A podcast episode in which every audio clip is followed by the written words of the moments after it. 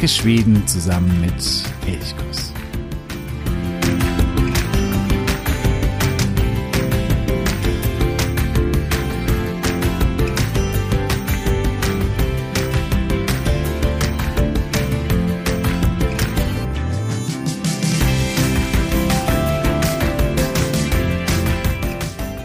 Sie ist die Königin unserer Literatur, die herausragendste schwedische Frau seit der heiligen Birgitta.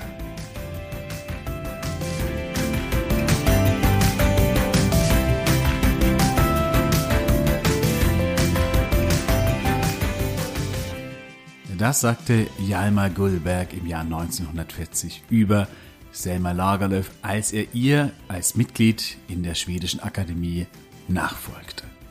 Und um diese Frau soll es uns heute gehen, um Selma Lagerlöf, die hier als die Königin unserer Literatur, die größte Frau in Schweden seit der heiligen Birgitta benannt wurde. Das sind durchaus ja große Attribute. Ja, wer war diese Selma Lagerlöf und warum hat sie so einen herausragenden Stellenwert innerhalb der schwedischen Gesellschaft und in, innerhalb der schwedischen Literatur?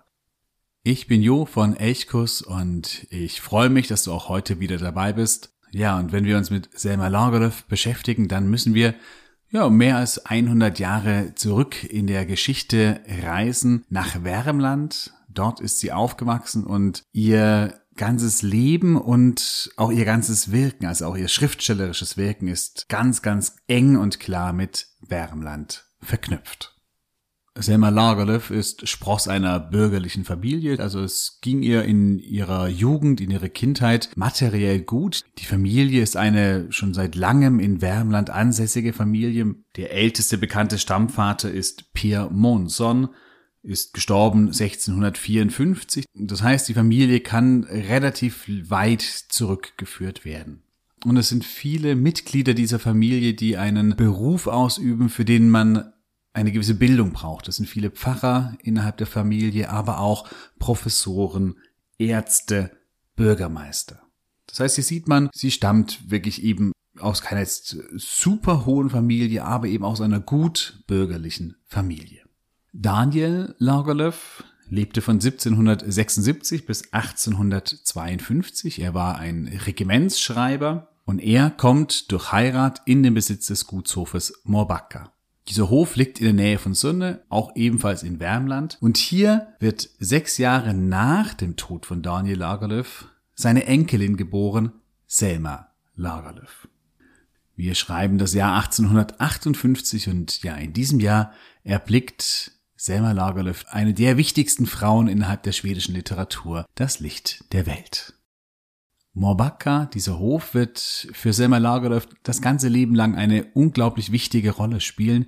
Hier stirbt sie auch im Jahr 1940, also sie wird sehr alt und mit Ausnahme von ein paar Jahren, in denen der Hof nicht im Familienbesitz ist, weil es der Familie finanziell schlechter oder ökonomisch schlechter ging und sie den Hof verkaufen musste, ist Morbacca über einen langen Zeitraum der Lebensmittelpunkt für Selma Lagerlöf. Bereits von Geburt an leidet Selma an einem Hüftschaden, also das Hüftgelenk oder die Hüft, die Gelenkkugel sitzt nicht ordentlich im Gelenk. Dadurch kann sie nicht so befreit gehen, spielen wie andere Kinder. Sie wird auch als ernster beschrieben als ihre Geschwister. Dadurch kommt sie relativ früh schon in Kontakt mit eben der Welt der Literatur. Sie liest mehr als vielleicht andere, weil sie sich eben nicht so bewegen kann und ja, das ist das Erste, was sie prägt. Grundsätzlich wächst sie aber sehr wohlbehütet auf. Ähm, sie wird von einem Heimlehrer unterrichtet, also der nach Maubacca kommt und dort die Kinder unterrichtet. Die Volksschule, also die allgemeine Schule, die gibt es zu diesem Zeitpunkt zwar schon, aber gerade die bürgerlichen Familien haben sich darauf noch nicht so gerne eingelassen und haben eher auf das Heimlehrerprinzip gesetzt, wo die Kinder eben zu Hause unterrichtet wurden.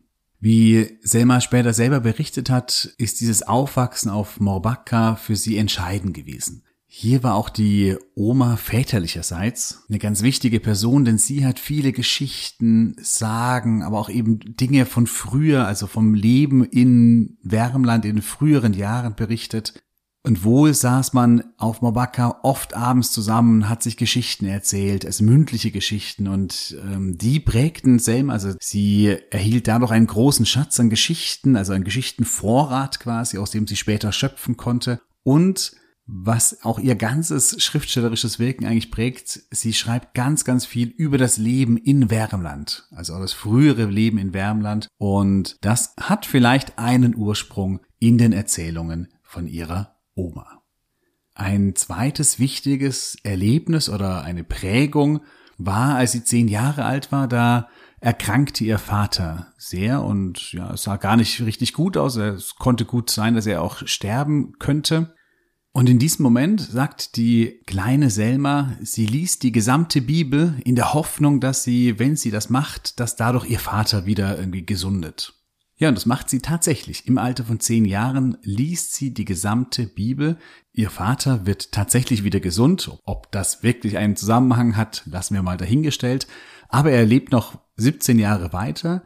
Für Selma Lagerlöf ist weniger das das Entscheidende, sondern vielmehr dass sie eben mit der Sprache, aber auch mit den Inhalten der Bibel in Kontakt gekommen ist. Auch das wird sie für später, für ihr schriftstellerisches Wirken prägen. Nach ihrer Jugend beginnt Selma Lagerlöf eine Lehrerinnenausbildung als Volksschullehrerin. Gegen den Willen des Vaters, das war auch in dieser Zeit sehr, sehr unüblich, dass eine Frau so selbstbestimmt ihren Weg ging und sagte, ich lasse mich ausbilden zu einer Lehrerin, ich will meinen Lebensunterhalt selbst verdienen. Das war eben sagen wir mal, nicht das Normale, nicht das Übliche. Im Normalfall sollte man als Frau eben einen Mann heiraten und dort einen Haushalt führen, die Kinder großziehen. Das war in der bürgerlichen Familie eigentlich der Job der Frau. Und hier sieht man schon, Selma Lagerlöf fügt sich nicht in dieses Bild ein. Sie ist eine sehr, sehr moderne Frau, da kommen wir später auch noch dazu. Jedenfalls geht sie nach Stockholm, um sich dort ausbilden zu lassen. Sie studiert hier auch Literaturgeschichte und tritt im Jahr 1885 eine Stelle als Volksschullehrerin an einer Mädchenschule in Landskrona an. In diesem Jahr stirbt auch ihr Vater und Maubaka musste verkauft werden, denn der Familie ging es ökonomisch nicht so gut. Dieser Besitz in Wärmland ist jetzt erstmal eben nicht mehr in Familienbesitz. Während sie in Landskrona als Lehrerin arbeitet, schreibt sie währenddessen auch an ihren Geschichten. Ursprünglich wollte sie eigentlich Dichterin werden, als Poetin, wollte in Stroph- und Versform schreiben. Jetzt, da gibt es einen Zeitungswettbewerb und an diesem Zeitungswettbewerb nimmt sie teil und sie, völlig unbekannt, gewinnt diesen Zeitungswettbewerb. Sie reicht dort einige Kapitel aus dann ihrem späteren Debütroman Jöster Berlings Saga, im Deutschen heißt dieses Buch einfach nur Jöster Berling, ein und ja, sie gewinnt dadurch. Bei diesem Schreibwettbewerb hat sie nur die ersten sechs Kapitel eingereicht. Das ganze Buch, also den gesamten Roman, stellt sie mit Hilfe eines Stipendiums fertig. Also sie kann ein Jahr quasi aus dem Lehrerberuf austreten und dieses Stipendium wird vermittelt von Sophie Adlersbacher. Und das ist eine adlige Dame, die sich schon im 19. Jahrhundert, schon früh im 19. Jahrhundert sehr, sehr intensiv für die Rechte von Frauen eingesetzt hat. Und das wird auch Selma Lagerlöf prägen. Sie ist immer wieder auch mit Reden auf Frauenkongressen äh, vertreten. Sie setzt sich für die Rechte der Frauen ein und sagt auch einmal, der Kampf um das Wahlrecht der Frauen, das sei wohl die größte und mächtigste Revolution, die die Welt im Gesamten jemals gesehen hat. Jöster Berling erscheint im Jahr 1891, da ist Selma Lagerlöf also 33 Jahre alt und dieser Roman wird sehr, sehr geteilt aufgenommen. Die Rezensionen sind höchst unterschiedlich, denn sie schreibt enorm fantasievoll. Also die Fantasie spielt eine ganz, ganz große Rolle. Das widerspricht dem damals gängigen literarischen Ideal, dass man eben realistisch zu schreiben habe. Und deswegen gibt es mal einige Rezensenten, die ja dieses Buch verreisen und äh, überhaupt den Wert nicht erkennen können. Und andere sagen, da ist eine neue Stimme, da ist etwas, da entsteht etwas Neues, da wird auf wundervolle Weise erzählt und die loben dieses Buch in den allerhöchsten Tönen. Für Selma Lagerlöf ist das natürlich ein wunderbarer Beginn, weil sie ja schon gleich mit ihrem Debütroman für Gesprächsstoff sorgt.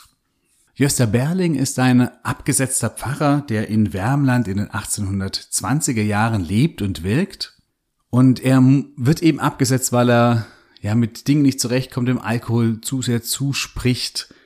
Und prinzipiell ist es eben eine Geschichte, die von Wärmland in dieser Zeit, also im frühen 19. Jahrhundert erzählt, von den Menschen, von der Kultur, von der Landschaft. Und das habe ich vorhin auch schon gemeint, das prägt eben Selma Lagerlöf ganz entscheidend. Also sie ist eine Schriftstellerin aus Wärmland und sie schreibt eben ganz viel über Wärmland oder Wärmland wird für sie so, ja, der, der Steinbruch, aus dem sie ihre literarischen Stoffe herausschlagen kann. Noch bis ins Jahr 1895 arbeitet Selma Lagerlöf weiterhin als Lehrerin. Dann entscheidet sie sich, Schriftstellerin quasi als Vollzeitberuf auszuüben. Sie kann es dann eben auch leisten, weil sie eben große Erfolge mit ihren Büchern und Werken hat. In dieser Zeit nach Erscheinen von Josta Berling trifft sie auf eine Frau, die für ihr Leben ganz große Bedeutung haben wird. Eine andere Schriftstellerin namens Sophia Elkan.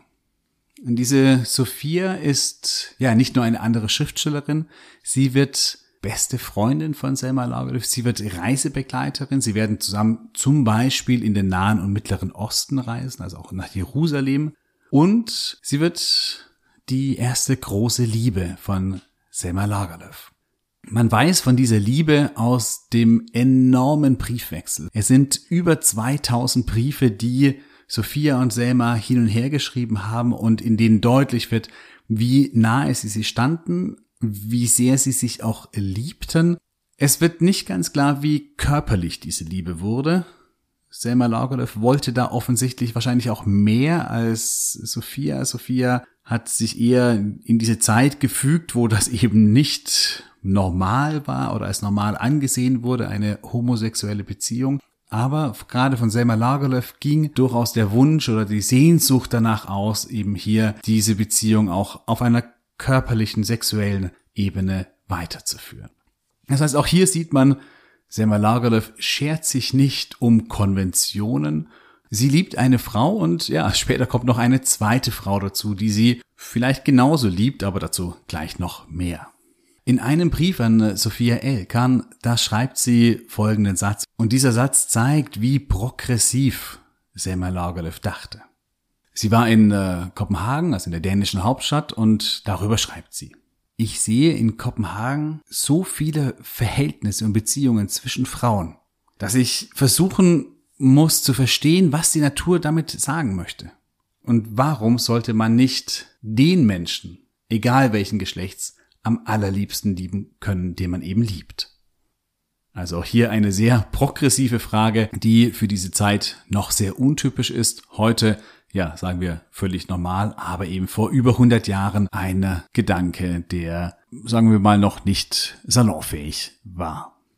Im Jahr 1897 zieht Selma Lagerlöf nach Fallen in Dalarna und das wird der zweite ganz wichtige Ort für die Schriftstellerin. Noch heute kannst du im Dalarnas Museum in Fallen ihr Arbeitszimmer und ihre Bibliothek bewundern. Die wurden dort im Original quasi so erhalten. ist ganz spannend eigentlich, das sich anzuschauen, wie sie gelebt, wie sie gearbeitet hat. In Fallen schreibt sie die großen Werke. Jerusalem, Nils Holgersson und andere. Und in Fallen trifft sie auf Wahlberg Ulander. Das wird die zweite weibliche große Liebe in Selmas Leben. Walborg Olander ist eine engagierte Feministin, ebenfalls Lehrerin. Ja, und Selma beginnt so eine Art doppeltes Spiel. Also das kann man in ihren Briefen ganz gut nachvollziehen, weil sie immer beiden, also sowohl Sophia Elkan als auch Walborg Olander, in ihren Briefen schreibt, dass sie die große Liebe für Selma sind. Und das schreibt sie beiden. Also man kann durchaus sagen, ein doppeltes Spiel, das hier gespielt wird. Also es sind zwei Frauen, die für Selma Lagerlöf eben entscheidend im Leben werden. Mit Sophia Elkan reist sie, was ich vorhin schon gemeint habe, nach Jerusalem und diese oder in den Nahen und Mittleren Osten und diese Reise wird auch entscheidend für ihr ganz großes Werk, vielleicht das Werk, das man neben Nies Holgersson am ehesten mit ihr verknüpft und das ist Jerusalem. Mit Jerusalem schafft Selma Lagerlöf auch den internationalen Durchbruch. Dieses Buch erscheint in den Jahren 1901 und 1902, also es sind zwei Teile. Und es handelt von äh, Jerusalem-Fahren aus Noos in Wärmland, also eine, ja, eine bäuerliche und bürgerliche Schar, die religiös ein bisschen verblendet vielleicht auch nach Jerusalem aufbricht, um dort quasi ein neues Leben zu beginnen, neues Leben zu starten. Das sind zwei Teile. Der eine Teil spielt in Noos in Wärmland. Da haben wir wieder diese wärmländische Kultur, die hier ganz wichtig wird. Und der zweite Teil spielt in Jerusalem. Diese Geschichte ist ja in Teilen eine wahre Geschichte, denn es gab 1896 tatsächlich ebenso eine Gruppe in Nos, die nach Jerusalem aufgebrochen war. Während sie noch an Jerusalem schreibt, bekommt sie vom Volksschullehrerverband einen Auftrag. Ein Auftrag, den sie begeistert annimmt, aber sagt, ich muss erst Jerusalem fertigstellen, dann kann ich mich diesem Auftrag widmen. Ja, und um was ging es da? Es ging darum, dass der Volksschullehrerverband sagt, wir brauchen Lesebücher für die Schüler und wir brauchen vor allen Dingen ein geografisches Lesebuch, mit dem die Schüler quasi lesend Schweden entdecken können. Und dieser Auftrag wurde an Selma Lagerlöf, zu diesem Zeitpunkt eben schon eine der ganz großen bekannten Schriftstellerinnen in Schweden, vergeben. Selma Lagerlöf arbeitete ein Konzept aus, hielt das aber ganz lange auch geheim. Das heißt, man wusste nicht so richtig, was macht sie da, wie will sie da rangehen. Und das Ergebnis ist das, was wahrscheinlich jeder von uns kennt, das ist Nils Holgersson. Nils Holgersson oder im schwedischen Original Nils Holgerssons wunderbare Resa genom Sverige und im Deutschen eben dann Nils Holgerssons wunderbare Reise durch Schweden erscheint in den Jahren 1906 und 1907 und wird ein riesiger Erfolg. Es ist vielleicht das schwedische Kinderbuch, bis dann in den 1940er Jahren von Astrid Lindgren Pippi Langstrumpf erscheint. Aber bis dahin ist dieses Buch Nils Holgersson das entscheidende Kinderbuch in der schwedischen Kinder- und Jugendliteratur. Ja, wie macht sie es, dass die Schulkinder, die dieses Buch ja lesen sollen, über einen Roman ganz Schweden kennenlernen, also auch geografisch kennenlernen. Sie wendet einen ganz interessanten Trick an. Und zwar gibt es die, die Hauptfigur Nils. Und Nils ist ein 14-jähriger Bauernjunge, ziemlich unsympathisch eigentlich am Anfang. Er schlägt und quält die Tiere des Bauernhofs. Er ist faul. Er, ja, verschafft seinen Eltern eigentlich nur Sorgen. Und eines Sonntags, seine Eltern sind gerade in der Kirche, taucht eine Wichtelmännchen, ein Tumte, bei ihm in der Stube auf und verkleinert ihn. Und zwar eben auch in die Größe eines Wichtelmännchens, eines Tumtes. Jetzt ist Nils Holger schon plötzlich nur noch ganz, ganz klein. Die Tiere des Hofes, vor allen Dingen die Katze, aber auch die Hühner, die zeigen ihm jetzt, wie es ist, wenn man quasi gequält wird und schlagen zurück. Und gleichzeitig fliegen, es ist gerade März, fliegen die Wildgänse vom Festland Europa kommend über den Hof hinweg und sie rufen immer zu den Hausgänsen, ja, kommt doch mit, kommt doch mit. Und es gibt einen Gänserich, Martin, im schwedischen Morten, der springt darauf an, der will mit, der will die Freiheit erleben und er setzt zum Flug an. Nils sieht das und denkt so, okay, jetzt bin ich schon zu klein, aber ich will noch eine gute Tat für meine Eltern tun. Ich will diesen Gänserich hier behalten. Er wirft sich um den Hals des Gänserichs, versucht ihn zurückzuhalten, aber er ist natürlich sehr, sehr klein und hat keine so große Kraft dadurch mehr. Und mit Martin hebt er ab, kann sich dann auf den Rücken der Gans schwingen und das ist eben der Anfang von Nils Holgerssons wunderbare Reise durch Schweden. Zu Nils Holgersson werde ich in den nächsten Episoden noch ganz, ganz viel machen, denn ich möchte mit dir zusammen auf der Spur Nils Holgerssons durch Schweden ja nicht fliegen, sondern vielleicht wandern und die einzelnen Städte, die einzelnen Regionen, die von Nils Holgersson und den Wildgänsen überflogen werden, wo Nils unterschiedliche Abenteuer erlebt, die dir vorstellen und so eben zusammen eine kleine Schwedenreise machen. Deswegen werde ich zu Nils Holgersson sicherlich im Laufe der Episoden noch viel, viel mehr erzählen. Für Selma Lagerlöf bedeutet dieses Buch nach dem großen internationalen Durchbruch mit Jerusalem den zweiten wirklich riesigen Erfolg. Das Buch verkauft sich enorm gut. Bis heute wurde es in 60 Sprachen übersetzt. Es gibt verschiedene Verfilmungen, Es gibt japanische Zeichentrickserie, das ist die, die auch im deutschen Fernsehen in den 1980er Jahren lief und ja, wenn du nur diese Melodie hörst,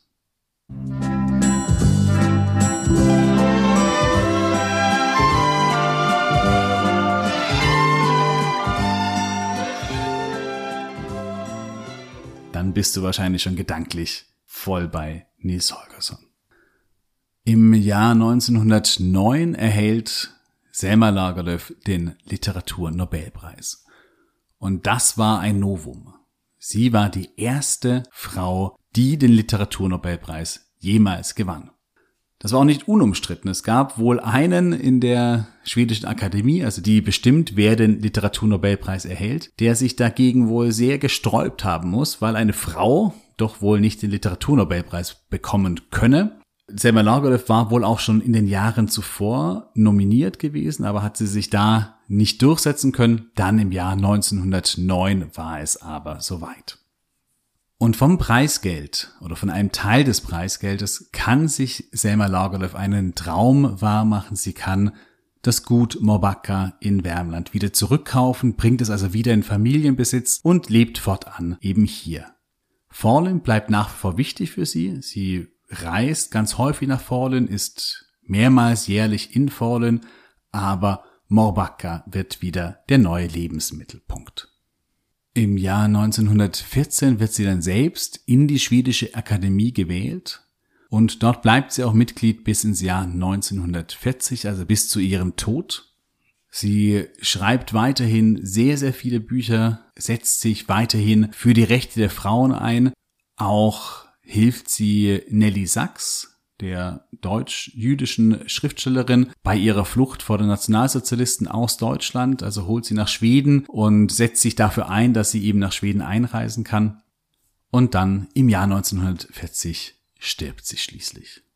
Bis heute werden ihre Bücher gelesen und das ist eigentlich schon etwas Besonderes. Bei Nils Holgersson ist es vielleicht noch nachvollziehbar, weil es einfach eine Kindergeschichte ist und es gibt ja auch andere Kindergeschichten, das Dschungelbuch beispielsweise, das im Übrigen einen Vorbildcharakter für Selma Lagerlöf hatte. Denn äh, auch im Dschungelbuch sprechen ja Tiere und diese Idee hat sie von dort übernommen.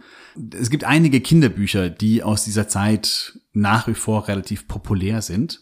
Aber es gibt doch relativ wenig Literatur, aus der damaligen Zeit, gerade diese realistische Literatur, die heute immer noch intensiv gelesen wird. Die meisten Bücher dieser Zeit verstauben dann doch eher in den Bücherregalen. Bei Selma Lagerlöf ist das anders. Gösta Berling, Jerusalem, das sind vor allen Dingen in Schweden nach wie vor Klassiker, die auch eben noch tatsächlich gerne gelesen werden. Und das hat sicherlich mit ihrer sehr fantasievollen Art und Weise des Schreibens zu tun, sehr lebendig, sehr emotional und da kann man sich einfach wunderbar einfinden. Ich habe in den Show Notes auch zwei Links eingefügt, wo du zu diesen beiden Büchern finden kannst und wenn du magst, sie dir auch erwerben kannst. Ja, in der nächsten Episode, da wird es noch intensiver um Nils Holgersson gehen, aber nicht nur um Nils, sondern auch um die beiden anderen Hauptfiguren, die oft so ein bisschen vergessen werden. Das ist Osa und ihr kleiner Bruder Mats.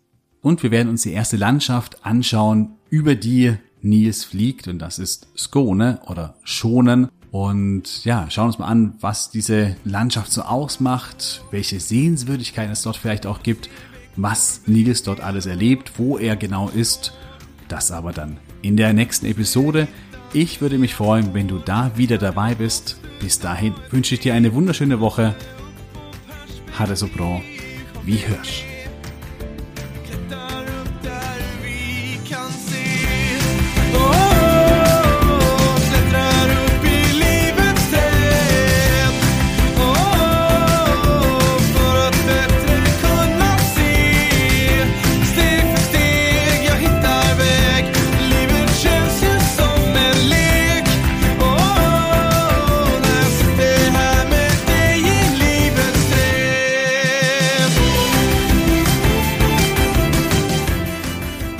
Elchkuss, der Podcast für Schweden.